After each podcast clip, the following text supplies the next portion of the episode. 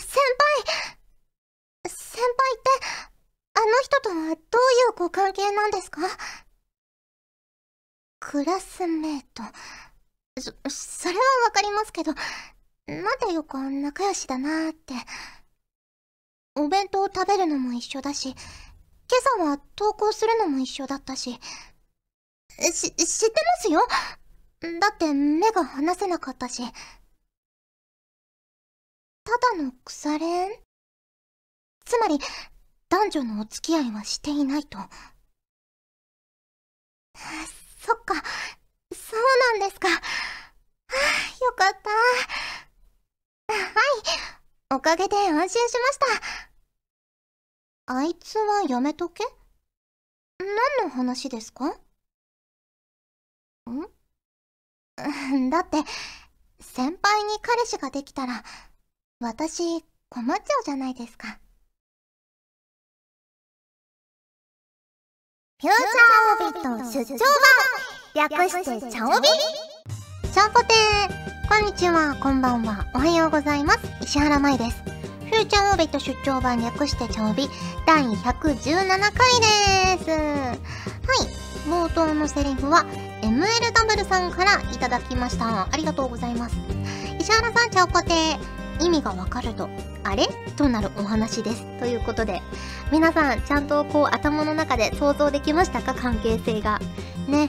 あの、私も、最初読んだ時、うん？と思って もう一回こう、ちゃんと順を追ってね、読んでいくと、あ、なるほど、と思ったので、皆さんも、よくわからなかったなっていう人は、ぜひもう一度、ね、チャオビ終わったら最初から聞き直してみてください。はい、ありがとうございます。ということで、今回も普通お宝ご紹介していきます。こちらは、栗まんじゅうさんからいただきました。ありがとうございます。石原さん、ちゃんぽてー、ちゃんぽてー。先日、子供向けアニメの劇場版をテレビでやっていたので視聴しました。子供の頃は単純に面白いとしか感じていなかったこのシリーズも、大人になった今だからなのか、しっかりとしたテーマ性があり、うまく作られていると感じました。そこで質問なんですが、石原さんは大人になってから見方が変わったことやものってありますか？ということなんですけど、あのー、最近、金曜ロードショーでホタルの墓やっていたじゃないですか。で、私、子供の頃に一回、あれ学校で見たのかな？見て、で、すごくこう悲しい気持ちとこうなんかわからないけど怖い気持ちになってそれ以来一回もこうちゃんと通して見たことがなかったんですよ。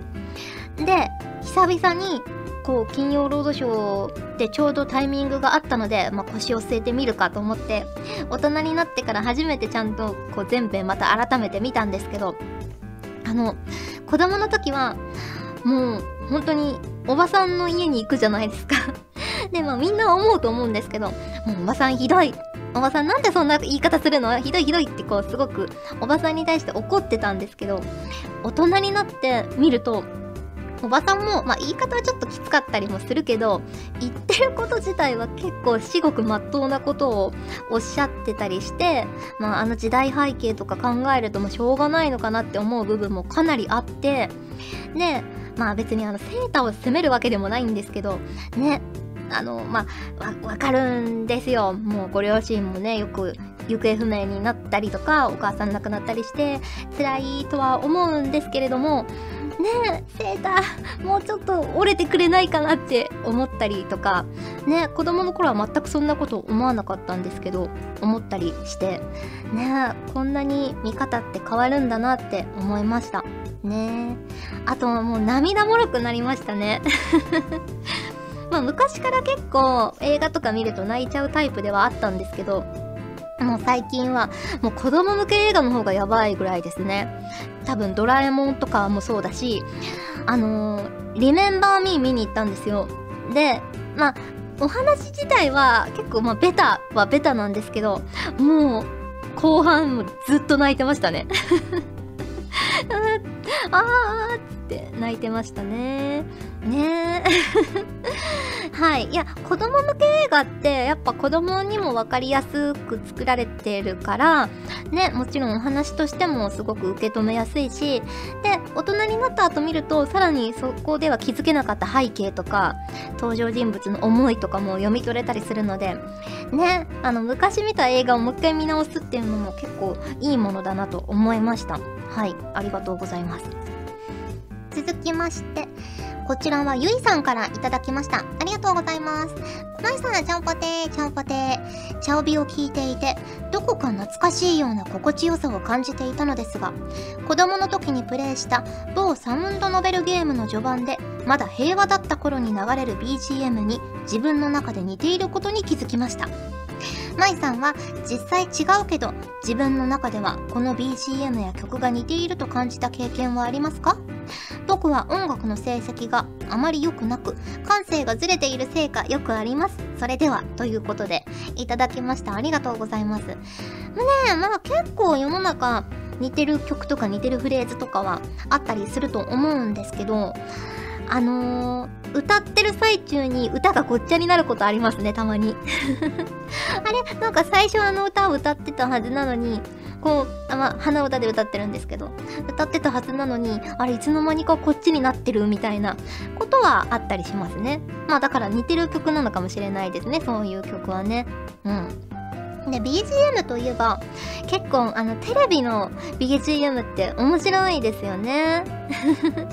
あの、戦車特集とか、まあ、戦車関係なく、ちょっと元気のいい場面とかで、ガルパンの BGM めちゃくちゃよく流れますよね。私、その度にテレビ振り返っちゃいますもん。わっと思って。あ、テレビの戦車特集か、とか。あ、全然関係ないけどガルパン流れてるんだ、とか。なったりしますね。結構それはね、耳がピッて向きます。ね。うん。あと、BGM だと、あのー、秘密の県民賞あるじゃないですか、テレビ番組。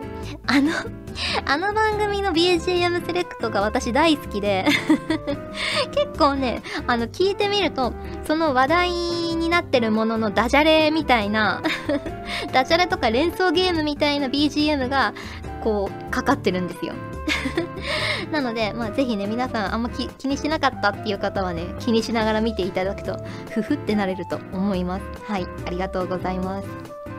続きまして、こちらは、闇夜の黒猫さんからいただきました。ありがとうございます。まいさん、ちゃんぽてー、ちゃんぽてー。先日、某県民の特産品などを紹介する番組を見ていた時に、あ、県民賞ですね 福岡県の柏飯の紹介 PV がありとても美味しそうでした舞さんは柏飯お好きですか？また福岡でおすすめの特産品などがあれば教えていただければと思います。ということでいただきました。ありがとうございます。柏飯はね私好きですよ結構。うん。まあ、味付けによっては若干甘辛くなったりもするんですけど、まあそこはね、自分で作れば調整できますし。あと、柏飯のおにぎりとかも結構売ってたりするんですよね。コンビニとかお弁当屋さんとかで福岡だと売ってたりして、で、冷めると結構ね、甘辛くてもいけちゃったりするので、食べたりはしていましたね。うん。あとまあ、福岡のおすすめの特産品、やっぱ最近だとあまおうじゃないですかね。うん。あの、ケーキに乗ってるやつを食べたのをこの番組でも紹介したと思うんですけど、本当に大きいんですよ、あまおうって。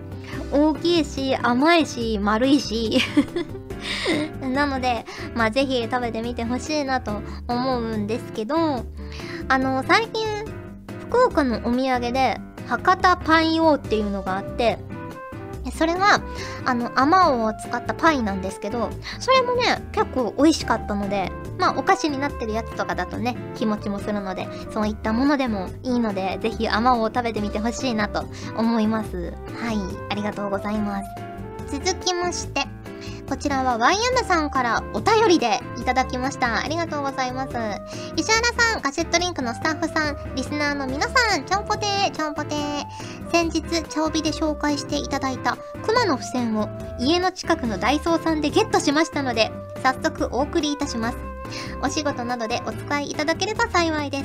それでは次回も楽しみにしていますということでたくさんねいただいちゃったんですよ YM さんに。あの熊の付箋ねえあの2種類発売されててどっちも送ってくださっておまけにあの熊のねハローベアシリーズのシールまでいただいてしまって本当にありがとうございます。これでバンバン使えます。ちょっとねもう躊躇して別の付箋を使ったりもしてたんですけどもうこれで気兼ねなく使うことができると思います。ねえさらにはあのカジキさんも送ってくださってそのクマの線を大量に。ねえ。であのツイッターとかを見た友達もくれたんですよ。近所で売ってたって言って。なのでうちにはだいぶね付箋集まりました。言ってみるもんですね。もううちの近所ではまあ私がたくさん買った。まあそんな買ってないですけど私がま4つ5つぐらい買ったせいか なんか人気が高くてすぐ売り切れちゃったみたいなんですけどあるところにはまだあるんですね。いやー嬉しいです。ありがとうございます。お仕事でたくさん使いたいと思います。はい。ということでスツオタを紹介しました。今回もホクホクっとお送りします。手に入れることができました。ギャバー。ギャバだ。こちらのダイソーはダイソー、えー、キャンドゥはキャンドゥで比較していきたいと思います。はいはい。果たしてうん。どんな結果になるのでしょうか？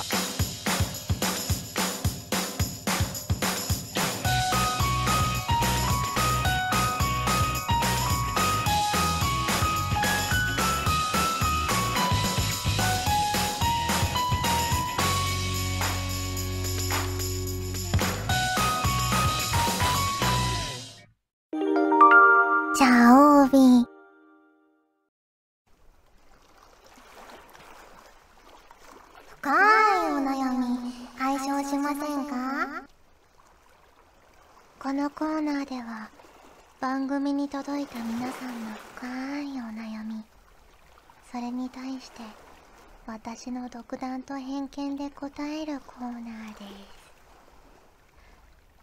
す。最初のお悩みです。こちらは MJ 監督さんからいただきましたありがとうございます石原さんちゃんぽてですちゃんぽてです。僕はコーヒーを飲むときガムシロップを34個入れるのですがこの光景を見た友人にはだいたいコーヒー飲むのをやめろや糖尿になるぞと言われます。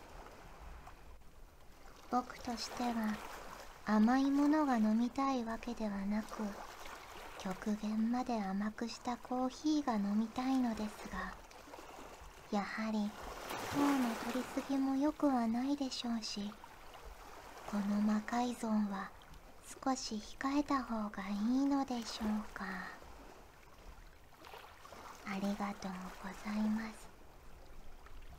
私もよく塩味のおせんべいを食べ過ぎてしまうので気持ちはわかります。ですが糖分や塩分の摂りすぎはやはり体には良くないと思うので何か代わりになるような飲み物を見つけてみてはいかがでしょうか。ね例えばフレーバーティーとかだとかなり甘めの味とか突飛な味とかいろいろな味があるので気分転換にもなっていいのではと思います。続きましてこちらはのりひこさんからいただきました。まいさんちゃんぽてちゃんぽてー。まいさんはいわゆるチクるという行為についてどう思いますか？私はラジオを聞くのが好きでいろいろな番組を聞くのですが最近よくほとんど同じ内容のメールを複数の番組に多重投稿をしている人を耳にします。これはとてもマナーの悪い行為でラジオ局によってはわざわざ断り書きで禁止にしているところもありますがこの手のメールが増える一方です。しかしそれを直接メールで番組に通報するのは自分が採用されたいがためにチクっていると思われそうな気がしてなんだか気が引けてしまいます。舞さん私はどうしたらいいのでしょうか？PS 残念ながら茶帯でもあります。とのことです。ね。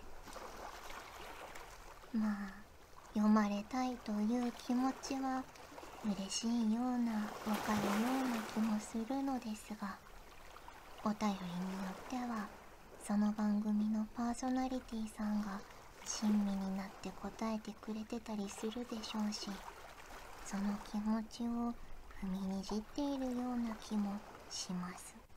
はい。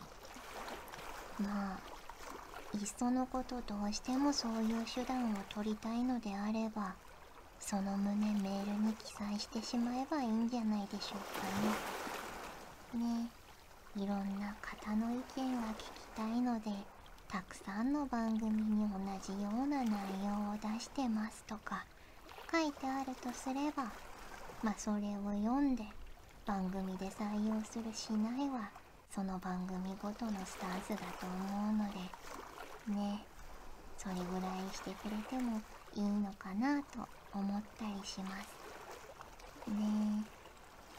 えまあチクる分にはいいんじゃないでしょうかね。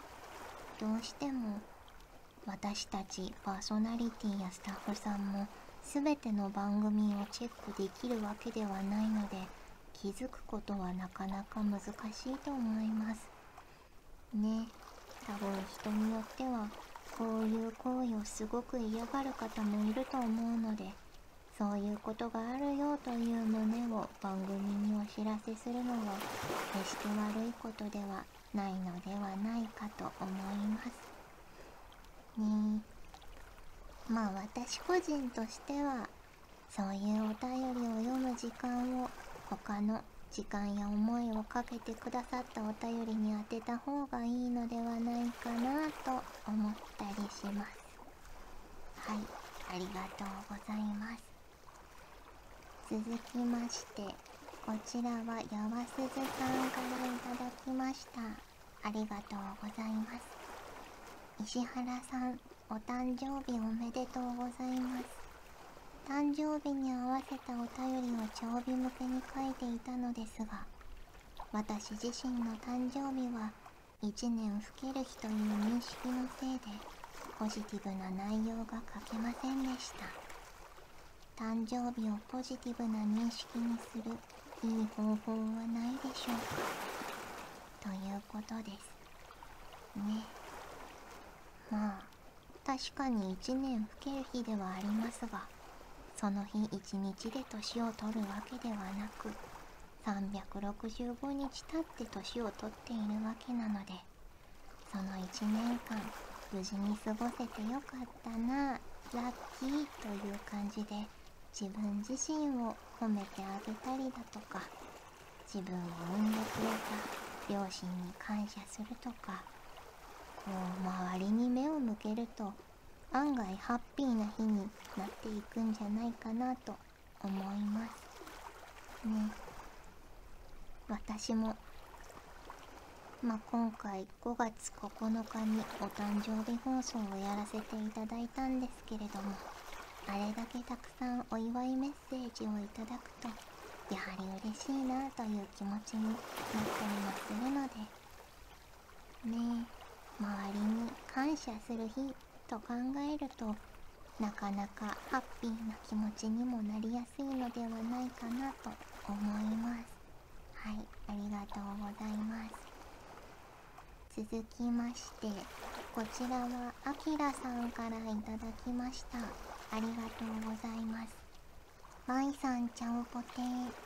我が家では私しか車の免許を持っていないので買い出しから家族の送り迎えなどをしているわけですが母の目的地の説明が非常に分かりにくくて困っています。母の中では誰もが知っているのが当たり前になっているようでどうしてわからないの？と逆ギレされることも。送り迎えをしているのに揉めるのはどうにも釈然としません。どうしたらいいでしょうかはいそうですね。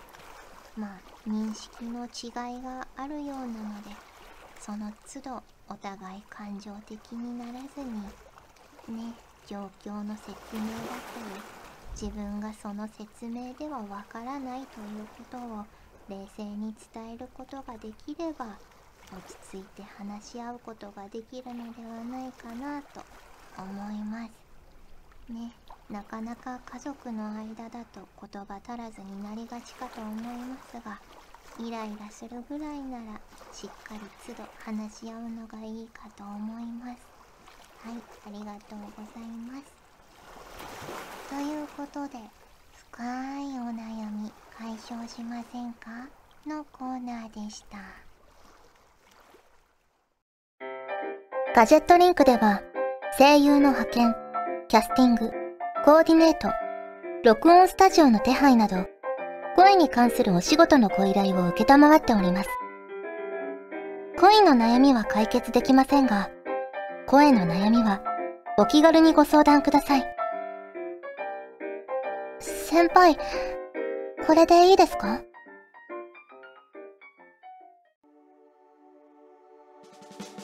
お送りしてきました。フューチャーオービット出張版。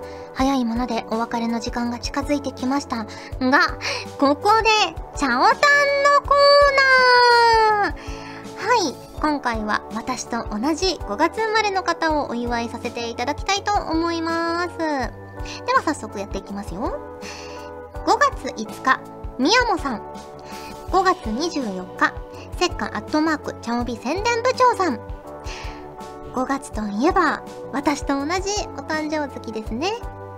環境が変わって心が疲れやすい、まあ、5月病なんて言われる時期かもしれませんが、お誕生日くらいは、ぜひ1年頑張った自分を褒めてあげてください。偉いぞおめでとうございます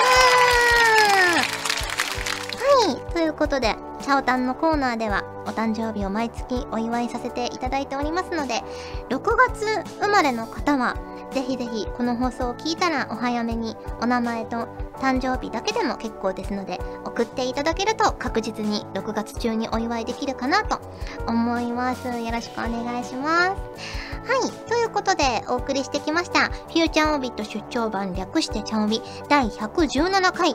今回はここまでです。お相手は石原舞でした。それじゃあ、次回も聞いてくれるよねよね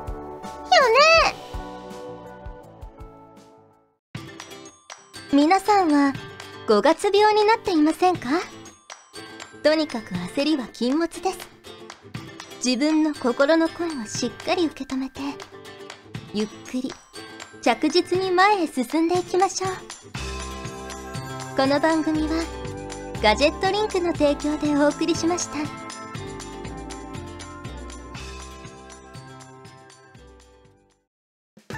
チャオベでは皆さんからのお便りをお待ちしております。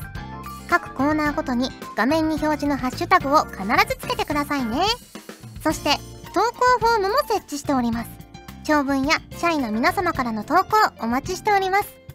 皆さんと一緒に番組を作りたいので思いついたらどんどん送ってください。たくさんのお便りお待ちしております。皆さん、チャオポテー。おい、こんにちは。久保健こんばんは。おい久保健何やってんだよパーソナリティの久保健だよ。な、な、な、おい、この番組怒られんぞいろんな人から怒られんぞお便りをいただけたら嬉しいという思っているやめろ、やめろやめろ